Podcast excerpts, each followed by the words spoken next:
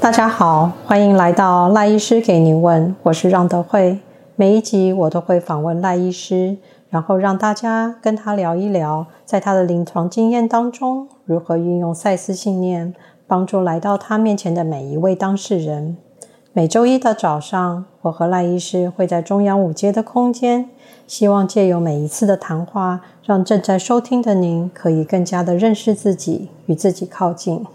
赖医师。在上一次的谈话当中，我们提到躁郁症当中躁症的状态，可以再请赖医师在躁症的部分多一点补充，让我们更加理解躁症的状态吗？嗯，好，我们来试着延续着上一集的思维走下去，想想看，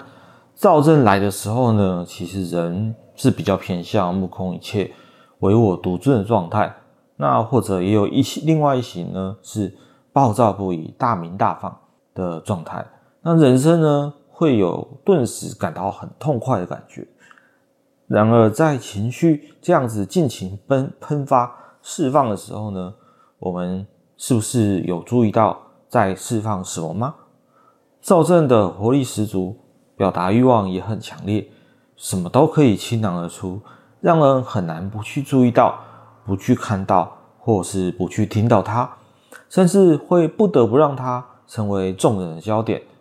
只是说这样的澎湃浪潮，往往他人是承受不住的，而当下做出的决定，往往也没有办法落实。最后在情绪退潮后，反而会是像沙滩，在浪潮之后，满满的都是尘埃与垃圾。所以赖医师，当躁症发作的时候，当事人身边的家人或是朋友，应该是如何协助他？好的。在躁症的时期呢，其实，呃，我们可以看到周围的人呢，往往会会很努力，想要让个案变回原本的样子。从对于躁症一无所知，却怀疑患者被附身、被煞到等等这样子的观念，或者说呢，到直接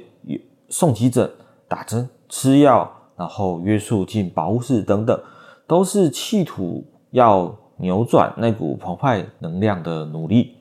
确实，就赖斯在精神医学的训练得知呢，面对躁症，当然还是要优先尽量去控制、去减少损人损己的后果。然而，在那股洪流之下，个案也很容易才把他平时说不出、做不出、没有办法表达的情感和思绪脱盘而出。而就目前长期追踪的状况，双极性疾患患者，也就是躁郁症个案啦，那其实他们一生当中有半数的时间都有一些轻微的症状，但是没有到发作，就是有一些轻微症状而已。而且这些症状又以忧郁为主导，那这个或许也可以提示我们个案在平常的时候是比较低沉、低落的。也确实有些人就会像上集一样提到的，会反过来期待自己能够进入略显躁狂发作的感觉，因为每一分每一秒能够甩掉那些呃感觉起来乌云密布的时光，真的都是让人觉得神清气爽。那我们终究要怎么去协助躁症个案呢？首先保护身体吧，真的不要忘了我们现在。就是身处在物质之乡里，断手断脚当然都是真的啊！暴力跟意外伤害的后果可以很严重，甚至危及生命，要格外注意。必要的时候还是要强制送医吧。再来，我们如果没有到那个程度啊，我们就再来注意一下个案在这段时间当中的决策，尤其是。他的财务跟法律相关的问题，有的时候不是躁症发作这样的解释就可以抵赖掉的。例如说，他跑去买房，下了斡旋，下了定金，下了头期款，那其实不见得拿得回来。这新车签了，其实要处理掉，也就变成二手车价了。那如果真的莫名跑去跟人登记成了伴侣或是结婚，那这个要处理起来更是非常困难的事情啊。所以，除了情绪的支持，然后保护当事人的身体，我们还有其他的方式，然后来保护我们的当事人吗？有的，其实就是因为这些问题，其实大家可以发现，在这个状态下，有时候要沟通也蛮困难的。那当事人能够接受程度也不见得很高，所以适当的用药控制症状，但是不要将我们这些周围的人自己的身心压力那么快的就又投回到个案身上。这样子除了增加对于这个疾病的污名化，以及后续关系的破裂，还有就是可能更加的刺激到个案以外，其实说起来怎么说都也没有什么好处的。